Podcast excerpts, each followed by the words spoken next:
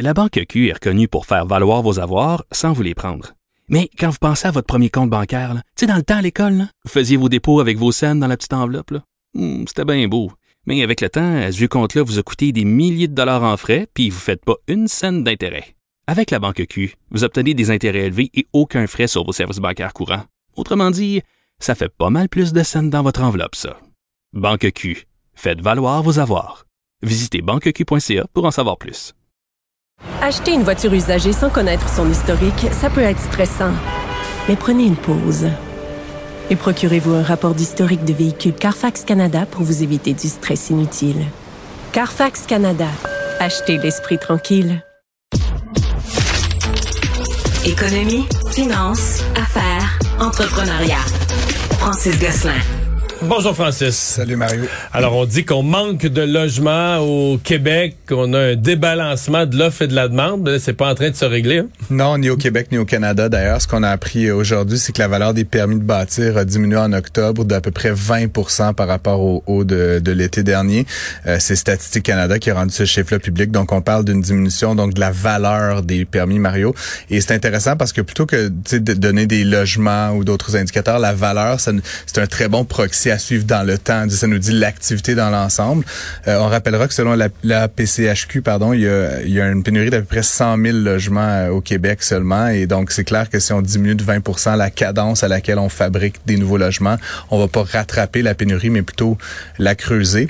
Le Québec se situe un peu dans la moyenne nationale, là, 19 mais ce qui est beaucoup, beaucoup plus inquiétant, c'est que à Montréal, la diminution est plutôt de l'ordre de 41 Mario. Donc, Et c'est là que le, ben, Et un ben- des endroits la pénurie de logements est le pire. Là. Effectivement, et c'est là où souvent ça amène à des situations là, plus dramatiques d'itinérants ou en fait des problématiques de, de, de surpopulation. mais pourquoi ça baisse autant? Est-ce que c'est les taux d'intérêt? Parce qu'on dit aussi que c'est vraiment compliqué construire à Montréal, avoir les permis, les autorisations, la ville. euh, C'est sûr que à l'échelle canadienne, les taux d'intérêt actuellement ont un impact assez important. Euh, ça, ça a un impact sur la demande de logements de toute catégorie, donc euh, autant dans le neuf que dans le- les, les résidences déjà existantes, ça diminue la demande. Donc c'est certain que euh, certains constructeurs voyant cette espèce de, de précipice là, venir, ils vont peut-être ralentir la fabrication, la mise en chantier de nouvelles propriétés.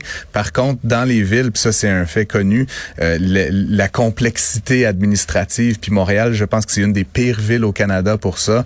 Euh, L'émission des permis, euh, notamment depuis 5-6 ans, là, a augmenté d'à peu près 50 en jour, ce qui fait qu'un propriétaire foncier qui a un terrain, qui embauche des architectes, qui est prêt à lancer le truc, de rajouter une centaine de jours à, à l'attente avant d'avoir le droit de construire, ben c'est du temps pendant lequel il finance des salaires, des, de la propriété, etc. Donc potentiellement qu'il y a certains euh, certains développeurs, certains euh, promoteurs qui vont simplement abandonner leur projet.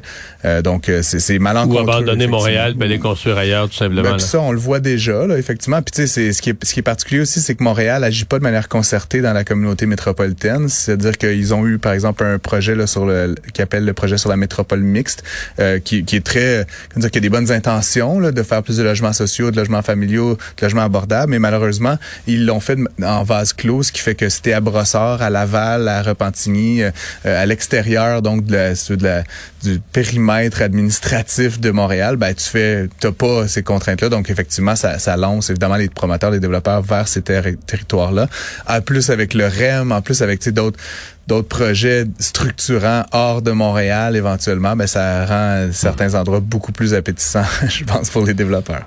François Legault qui jongle avec l'idée de modifier euh, certaines cotisations à la Régie des rentes du Québec. Oui, effectivement. Ben, on en a parlé beaucoup pendant la campagne électorale. Ben, on a parlé beaucoup des aînés de manière générale, mais euh, au croisement de aînés puis de pénurie de main d'œuvre, il y y a vraiment quelque chose. Euh, je pense que le gouvernement Legault souhaite vraiment attirer plus de travailleurs, on pourrait dire aînés. Là, donc, puis là, ici, c'est vraiment 65 ans et plus, à revenir sur le marché du travail. Il y a eu plusieurs mesures qui ont été lancées, mais une qui est à la limite un peu absurde, Mario, c'est qu'aujourd'hui, un travailleur de 70, 75, je, je sais pas jusqu'à quel âge les gens travaillent là, beaucoup, mais, mais devrait cotiser au régime des rentes du Québec. Ce qui est un peu bizarre parce que tu en retires rendu à cet âge-là. Et donc, c'est absurde de devoir en cotiser dans la mesure où tu es possiblement déjà au plafond là, de 1200 Donc, c'est comme des cotisations, c'est comme du revenu perdu. T'envoies ça dans le vide, puis tu sais, euh, j'ai regardé sur le site de Revenu Québec rapidement, mais tu sais, ça peut correspondre à à peu près 10% du salaire, là, la, la combinaison euh, de la partie patronale puis de l'employé.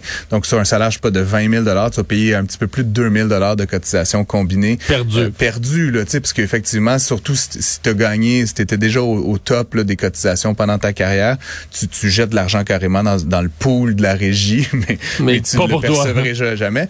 Euh, et tu sais, dans certains cas, là, des salaires de 65 000, donc je sais pas s'il y a des retraités qui, en plus de percevoir une pension, travaillent à 65 000, mais si c'était le cas, là, la cotisation, c'est genre 8 000 Tu sais, c'est quand même des gros sous là, dont on parle. Fait que donc, pour revenir à la nouvelle, le, gouvernement Legault mentionne que ça pourrait devenir facultatif d'y cotiser, donc ça serait passer un certain âge, passer 65 ans. Maintenant, il y a eu plusieurs euh, voix qui se sont élevées pendant la campagne pour rendre le RRQ peut-être facultatif pour tout le monde. Tu sais, c'est une, mesure qu'on pourrait explorer de manière un petit peu plus critique. Mais ça, je suis pas sûr que c'est une euh, bonne idée dans la mesure où on trouve déjà que les gens épargnent ah, pas assez ben, pour la retraite. Là. On en a parlé là, suivant la sortie de Jeannie Béic la semaine dernière que les Québécois sont parmi les, les, citoyens canadiens qui épargnent le moins pour la retraite. Donc effectivement, d'avoir la RRQ, c'est plutôt une bonne mesure. Mais en tout cas, dans le cas des personnes aînées qui, qui n'en n'en recevront absolument rien, là, on peut quand même se dire que euh, c'est quelque chose qui est non seulement attractif pour le marché du travail, mais juste du point de vue de la politique fiscale. Fait que, en tout cas, si je peux me prononcer personnellement, plutôt en faveur de cette mesure-là. Euh, je sais pas, j'ai pas réussi à trouver combien ça allait coûter à l'État québécois. C'est quoi les cotisations RQ perdues par la régie, puis comment ça équilibrerait euh, d'une autre façon? Est-ce que ça va obliger les gens qui n'ont moins de 65 ans à cotiser davantage pour équilibrer les comptes? J'ai pas malheureusement trouvé cette information-là précise aujourd'hui. Tramway à Québec, euh, on espérait avoir les deux grands groupes qui s'affrontent dans un appel d'offres pour aller chercher la meilleure proposition possible, mais c'est pas comme ça que c'est en train de se passer. Hein? Non, puis c'est drôle, c'est une grosse journée pour le tramway, hein. je sais pas Marie. Oui, parce qu'il est devant le tribunal aujourd'hui, c'est les citoyens qui sont contre, qui le dérangement sur leur terrain. Là. Je fais ma revue de ma revue économique moi tous les jours, fait que là je suis tombé sur la nouvelle effectivement. Donc commençons par celle-là. Euh, donc c'est Siemens, donc qui est un des deux gros fabricants euh, qui était vraiment pressenti pour répondre à l'appel d'offres de Québec pour le tramway. Parce que n'en déplaise aux opposants puis à, à la cour et tout ça, le projet lui suit son cours. Il y a un appel d'offres euh, sur la construction des wagons. Le fédéral est commis pour de l'argent. Le, gouvernement du Québec est commis pour de l'argent. Effectivement. Euh, et donc, euh, donc, et, ce qui est étonnant, donc Alstom, faut dire, ont racheté les activités de Bombardier Transport, on s'en rappellera. Puis la caisse de dépôt et placement est majoritaire dans le plus gros actionnaire dans cette, cette filiale-là, si tu veux, d'Alstom. Et donc effectivement, il y a quelque chose de, c'est pas une société française, mais bon, ça nous revient en, en, partie assez significatif. Et donc Siemens qui abandonne, le, qui lance la serviette, euh, ils avaient déjà menacé de le faire l'été dernier. Et là, l'enjeu évidemment, ben, c'est que on se retrouve avec un genre de, de, seul joueur là, qui est Alstom. Donc, tu sais, au niveau des prix, est-ce qu'on va avoir le meilleur prix? Est-ce qu'on va réussir à être dans le budget de 3,9 milliards là, qui avait été avancé pour l'ensemble du projet? Euh, C'est ce que c'est la question que qu'on peut se poser. Il euh, y a rien qui nous permet de dire que non, mais ça reste que c'est toujours un peu malaisant, en termes d'approvisionnement public, de dire il y a même pas deux joueurs qui te font un, qui te font un prix, puis, puis une qualité, puis des délais de traitement, etc. Euh, et peut-être dire un mot rapidement, là, mais tu sais, donc le, le, dossier est en cours aujourd'hui. C'était l'ouverture donc de cette de cette histoire-là. C'est vraiment, c'est un peu un, un, concours de lançage de bouettes, là, ce que j'ai pu euh, résumer là, de, de tous les médias que j'ai consultés. Euh, donc les opposants au projet là, qui parlent, écoute, c'est un langage, le Mario, là, ça va du viol à, les mains à genoux, les mains attachées, tu sais, conspiration. Mais parce que c'est des gens qui sont, c'est des gens qui vont être soit expropriés ou que le ah train va passer très près de chez eux. Euh, j'en ai vu un, ça coupe une partie d'un coin de son terrain. Fait que c'est sûr que c'est des gens qui vivent un dérangement important. Ah, Puis je suis pas, suis pas avocat, Francis, mais la jurisprudence que j'en ai vu en pareille matière penche du côté de l'autorité publique. À un moment donné, faut que tu fasses des grands projets, faut que tu passes la ligne électrique à quelque part, faut que tu passes le tramway, le train là, à quelque part puis que tu vas déranger des gens, puis que c'est malheureux pour eux, mais à un moment donné, la collectivité doit agir. Donc, à moins que tu réussisses à prouver qu'il y avait un autre tracé, le gouvernement a une mauvaise foi, il fait ça, tu comprends, il fait ça par négligence pour t'écœurer comme si... Mais là, je veux dire, c'est que l'affaire d'autres preuves est un peu gros, là, Et donc, comme je te dis, ça a l'air plus d'un exercice de relations publiques que d'un, d'un vrai procès, si tu veux mon avis. Et le juge a quand même même rappelé aujourd'hui, pendant la séance, qu'il n'était pas là pour se prononcer à savoir si le coût-bénéfice était bon, si c'était le bon projet, mais lui, son rôle comme juge, c'est de déterminer si le projet est légal. Et comme tu dis, la jurisprudence en termes d'expropriation, en termes de constitution d'actifs publics, etc., en général, a plutôt tendance à, donner raison à ce que l'État, je, je serais très surpris qu'ils aient des failles légales majeures dans la conception de ce projet-là, bien qu'il y a des critiques très légitimes. Puis tu as dit autant du point de vue des riverains, autant du point de vue du, du rapport du BAP. Il y a eu quand même plein de choses là, qui, qui sont un petit peu nébuleuses. Ça reste que le projet semble aller de l'avant et c'est malheureux pour les quelques personnes qui vont être très embêtées par ça. Mais ultimement, c'est la collectivité de Québec qui va en gagner. Mais je veux dire, à chaque fois que tu fais un grand projet comme celui-là, tu, tu vas passer quelque part, tu sais, pas pense aux lignes électriques, puis il y a toujours quelqu'un qui va te dire ah c'est la dictature qui décide qui passe. non mais c'est t'entends toujours les mêmes phrases, c'est la dictature, là, ça part. Puis t'écoutes ces gens-là, tu te dis ouais, probablement que moi si ça passait sur mon terrain ou si ça passait, sur le ah, coin, sur le coin de mon terrain, ben je dirais la même chose. Non, non, c'est certain. Puis, euh, puis évidemment, t'en parleras aux, aux, agriculteurs de Mirabel.